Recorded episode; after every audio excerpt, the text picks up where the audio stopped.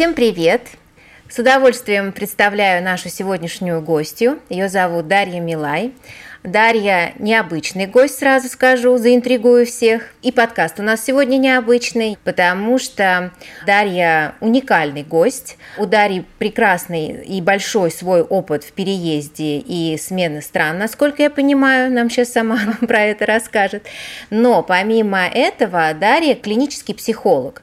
Беседуя с разными героями, я от всех слышала разные психологические проблемы, которые случаются при переезде. Ни один человек еще не сказал, что не было периода адаптации, и он не столкнулся бы с теми или иными проблемами при смене страны для проживания. Всем добрый день, рада приглашению в такой замечательный подкаст и поговорить на такую животрепещущую тему. И для меня, я думаю, для большинства слушателей всегда очень интересно. Спасибо.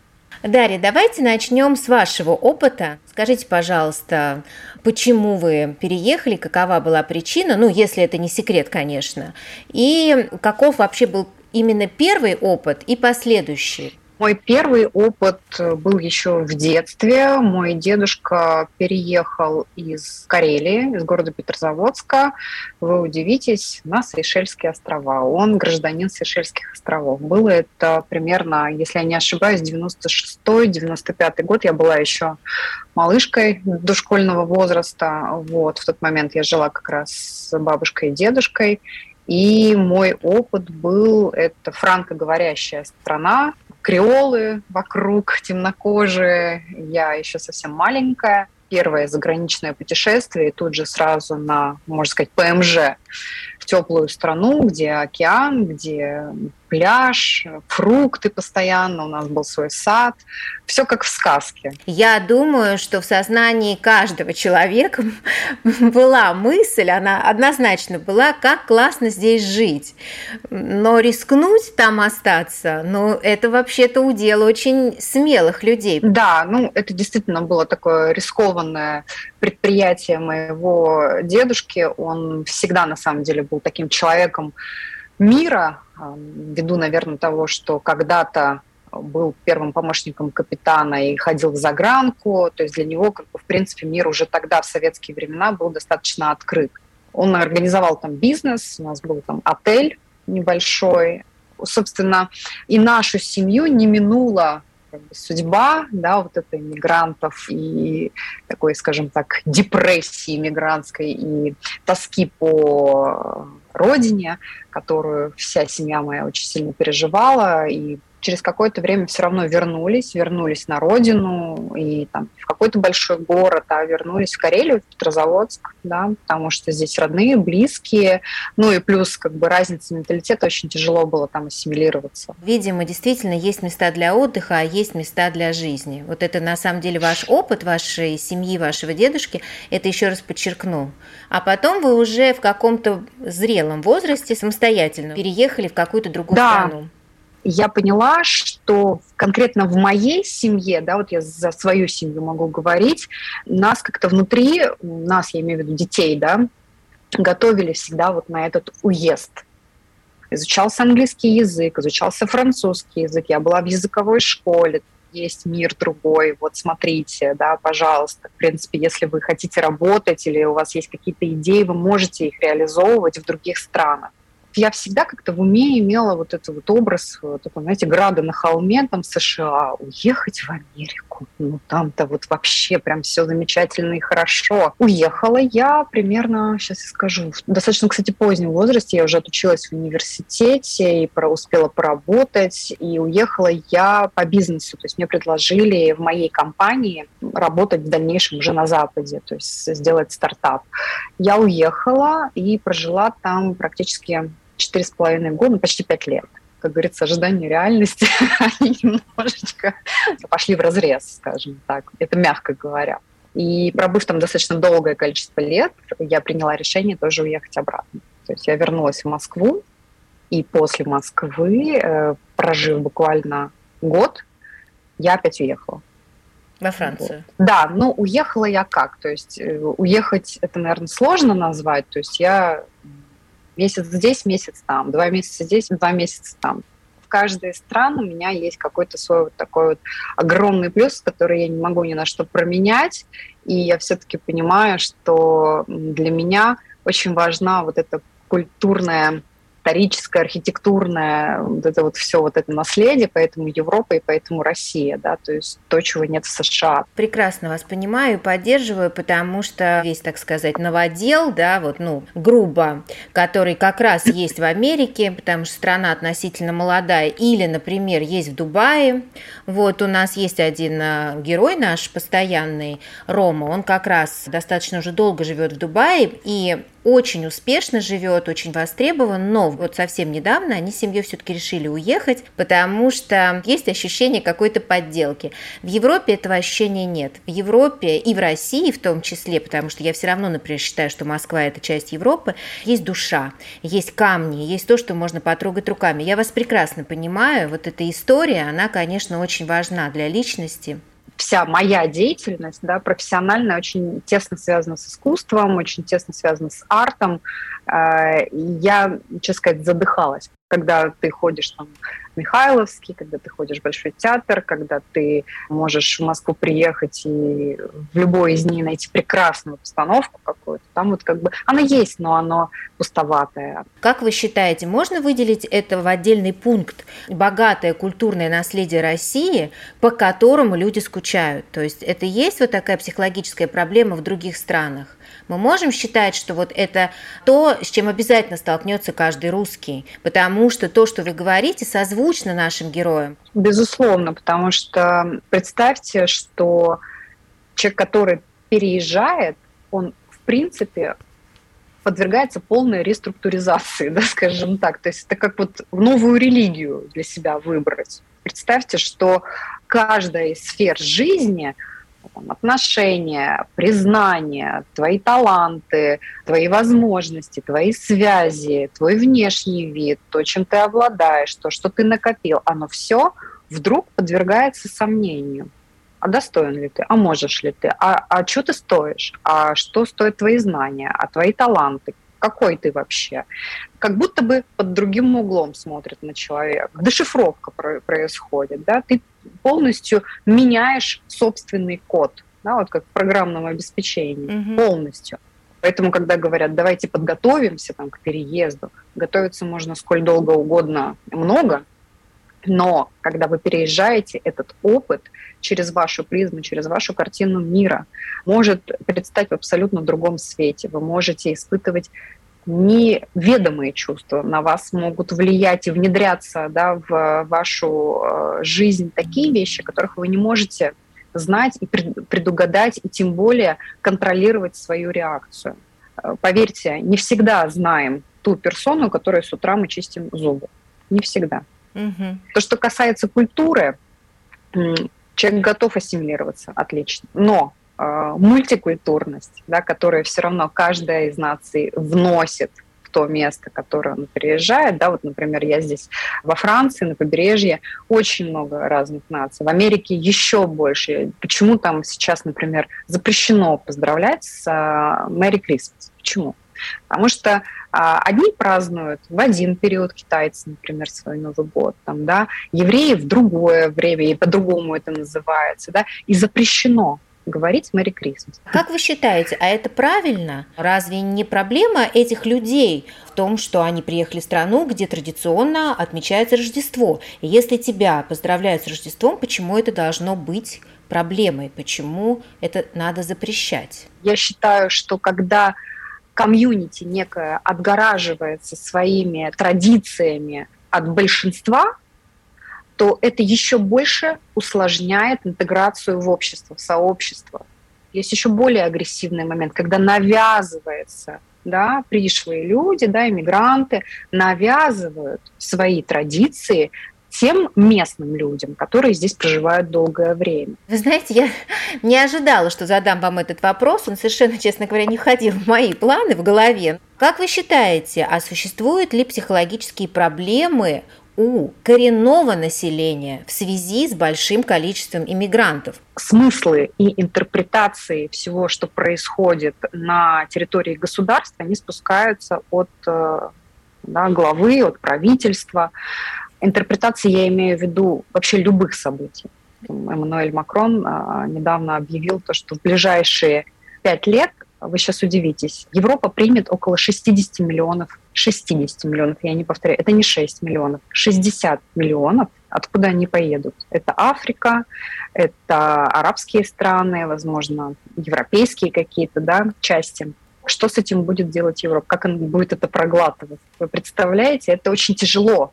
Я знаю что при всем при том, что Европа старается быть достаточно лояльной, Америка старается достаточно быть лояльной, но никуда не деться от такой ярлычности, которая все равно приходит с тем, что приезжают люди да, на территорию да. как бы, этой страны. Это сложный действительно счастье. вопрос. И проблемы массовой миграции, они, конечно, действительно на глобальном уровне очень сложные. Предлагаю вернуться к частным к частным нашим героям, к вам.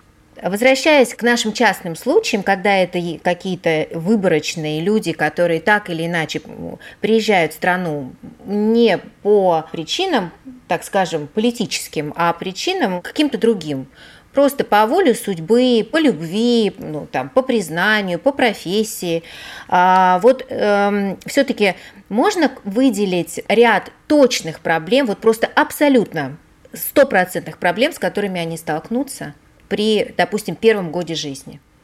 Вы знаете, у всех достаточно по-разному. Кто-то, приезжая в новую страну в первый год жизни, настолько заряжен, он заряжен на успех, прям реально, потому что человек в первый год жизни чувствует себя очищенным буквально от предыдущих э, связей, жизни, какого-то, знаете, вот этого опыта, образа.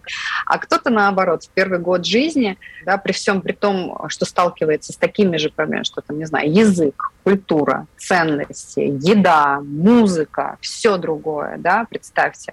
Ну, понятно, что круг общения там и так далее. Кто-то из семьей переезжает, но тут же идут изменения у, у членов семьи, да, там у жены, детей там и так далее, там, если еще там, старшее поколение, не дай бог, вместе переехали, тоже.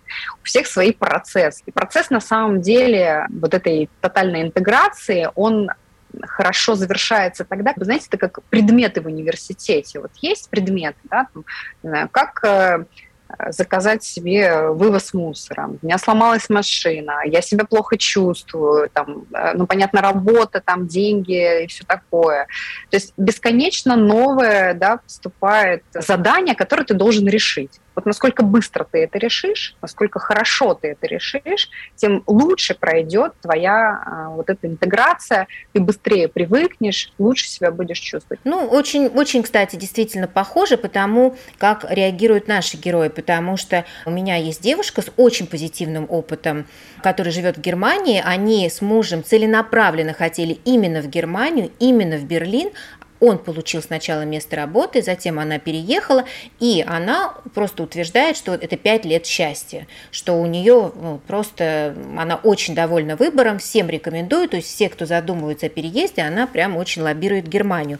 У меня в Германии живет моя сестра троюродная, и у нее вот такой опыт. Она приехала с семьей, она вышла замуж за этнического немца, познакомились они в Москве, семья переехала, они тоже. И все было хорошо, там родился ребенок, все было замечательно, но она защитила диплом, она закончила Бауманский, защитила диплом, это тоже был большой успех, мы все радовались. Она идет на работу, и вот тут начинается стресс. Она каждый день приходила просто и рыдала, потому что ее не принимали, она недостаточно хорошо знала язык, ее не принимало это общество, и у нее вот постоянный стресс приводил работу. Казалось бы, ты достиг да, то есть то, о чем все мечтают. Ты получил первую работу, работу по профессии, она не пошла там мыть посуду, она стала инженером, конструктором. И вдруг именно это стало причиной невероятного стресса, из которого на самом деле выводили ее все, и ее семья, и мы как родственники. Вот, вот такой вот опыт. Вот как вы можете его прокомментировать? Вы знаете, вот сейчас такую фразу вы сказали, что по идее бы она радоваться должна, там, да, статусная должность, да, и вроде бы как бы все хорошо. Но э, мы все-таки социальные животные, скажем так, да, и когда мы побеждаем одну цель, да, и добиваемся какой-то там задачи, да, складываем ее себе там в кузовок куда-то, она тут же теряет ценность к сожалению. Но мы так устроены. Поэтому, когда нам плохо, мы не думаем о том, что же у нас хорошего в жизни произошло, за что же мы будем цепляться. Где же мы сейчас будем вот эту опору выстраивать? Это на самом деле работа психотерапевта, психолога, выстраивать вот эту опору, смотреть на то, что у тебя в жизни хорошо, за что можно зацепиться. Одна негативная ситуация влияет и отбрасывает тень буквально на все, что происходит в жизни, даже если в жизни происходит много хорошего. К сожалению, это так. И при том это абсолютно не важно, это происходит в Германии, там, да, куда ты переехал, или в России, где ты коренной житель. Поверьте мне, женское сообщество, оно может устроить еще не такое на работе. Это да, это правда. Женщины, они везде женщины. Я сама, когда попала в англоговорящую страну, я поняла, что э, язык – это ключ. И надо просто вот хватать. Я, у меня, слава богу, мне повезло в жизни, у меня музыкальный слух, я очень быстро хватаю интонации, фразы, очень быстро все запоминаю. И с французской стороны, там, да, и с английской стороны. Ну, то есть меня все удивляются, как как это так? То есть меня не могли отличить от американки, а здесь меня не могут отличить от француженки. Это просто, ну, как бы это устройство мо- моего организма, скажем так. Но не всем так везет, как мне. Я понимаю, что это очень сложно, но с этим можно работать. Нужно Понимаете, работать. Это не то, что это, да. это не приговор. Вот, вот что самое прекрасное во всей этой ситуации. Но, честно говоря, я иногда, вот когда я бываю в странах, я прям слышу этот, этот русский акцент, он иногда просто не убиваем. И действительно, мне кажется, я, я с вами абсолютно согласна, это просто люди не ставят цель. То есть добиться этого можно, даже нужно, когда ты действительно принимаешь такое решение. Дарья, а скажите, пожалуйста, а есть какая-то статистика, кто легче адаптируется, мужчины или женщины? К этому вопросу я расскажу вам такой факт.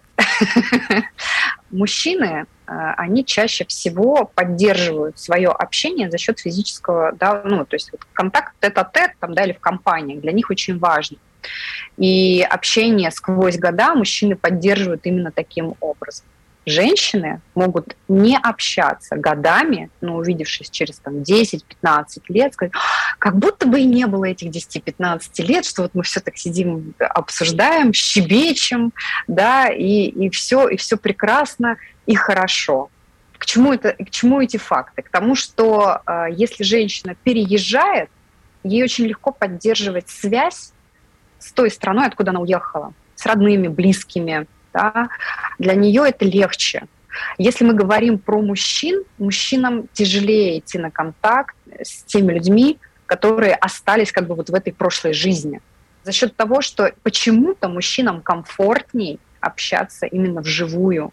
И если говорить про поддержку, которая идет там со стороны там близких, друзей, которые остались, э, безусловно, женщины ее чаще и больше получают, потому что они как бы такие соискатели да, в большем проценте, нежели чем мужчины. Понятно, хорошо.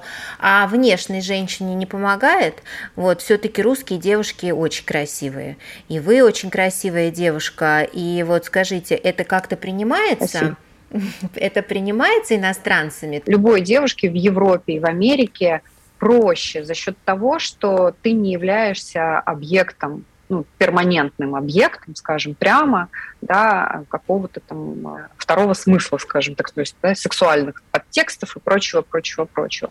В Америке, в принципе, у нас в офисе всегда висела напоминалочка о sexual харасментах и прочих, прочих, да, вещах. Не забывайте, пожалуйста, что женщина – это женщина, мужчина – это мужчина. Да, то есть такое все время оно витает э, там, на Западе, да, как идея.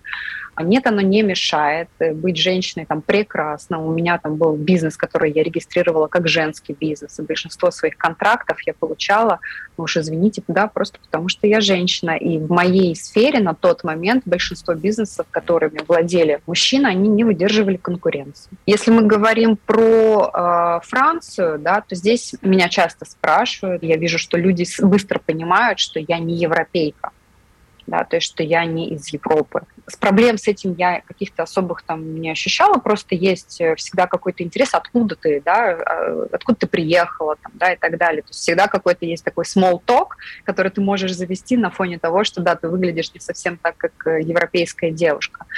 Но здесь такой еще интересный вопрос поднимается про ценности, которые исповедуют русское общество, да, или там русскоговорящее общество и европейское и западное общество. У нас э, внешность, она, скажем так, в цене всегда. То есть женщины ухаживают за собой, это культура, да, то есть женщины хотят хорошо выглядеть, хотят хорошо одеваться, то есть вот сейчас такой прям бум вот стилистов, визажистов, там, да, э, там, ходу за волосами какие-то там бесконечные там тритменты придумываются, внедряются, да, и так далее. В Европе все намного проще. Так и есть. То есть мы действительно отличаемся, и вот скажите, пожалуйста, а это плюс для нас? Женщина, которая приезжает сюда, и у нее есть определенная цель выйти замуж, безусловно, для нее это будет, конечно, хорошо.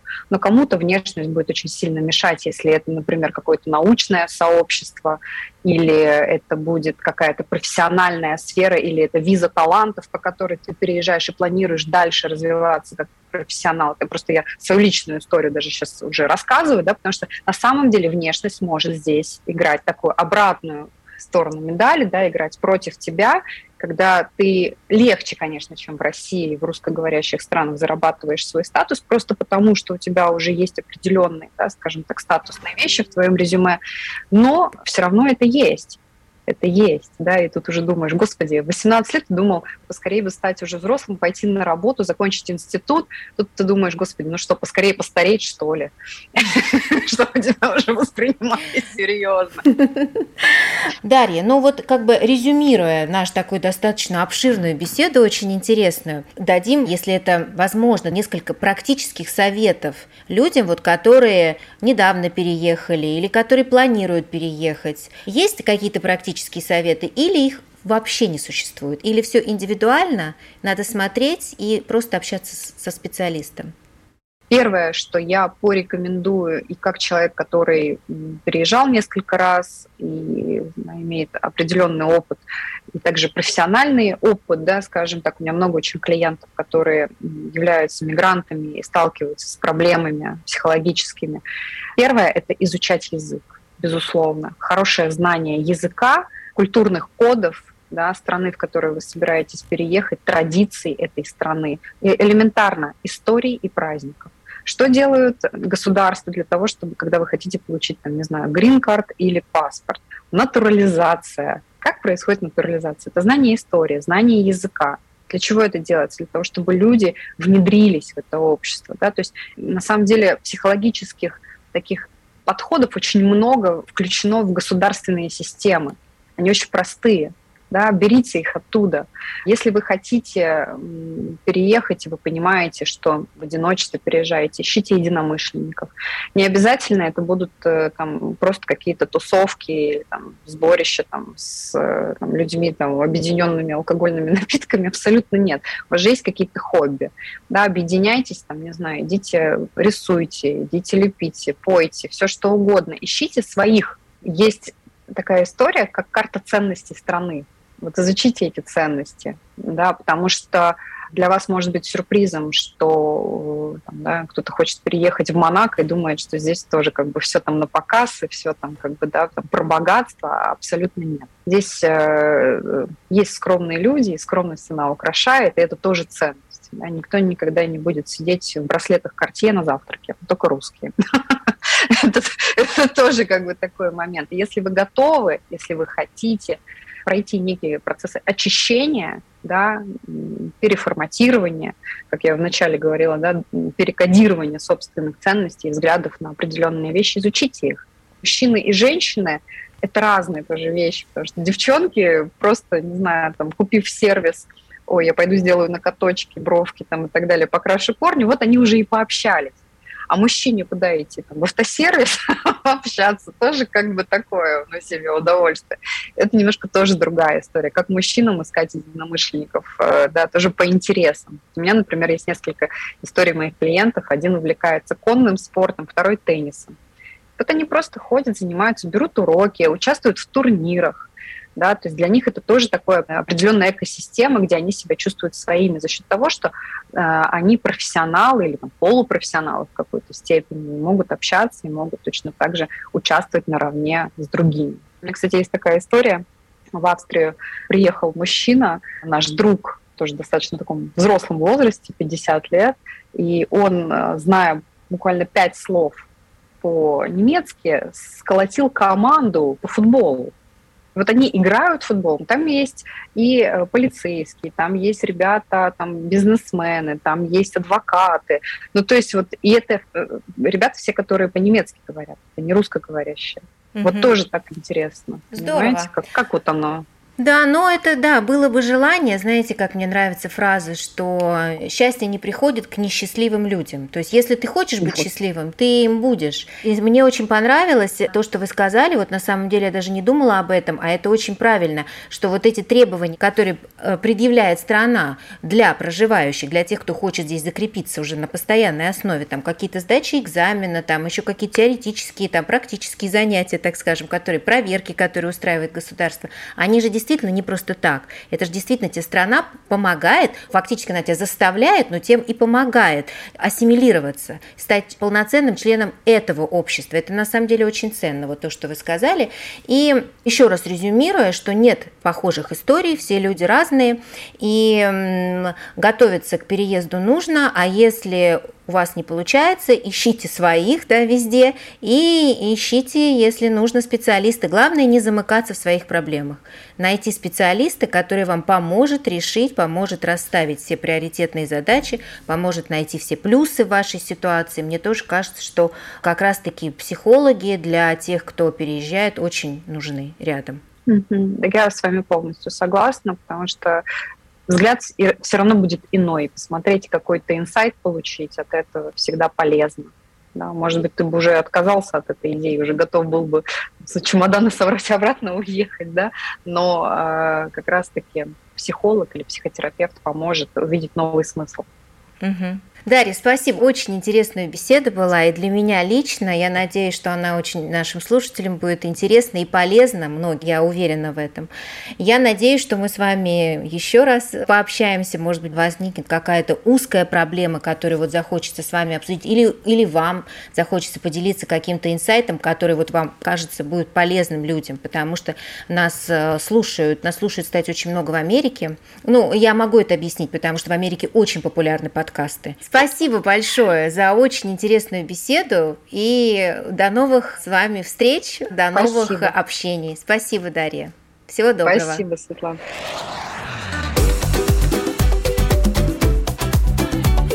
Movie,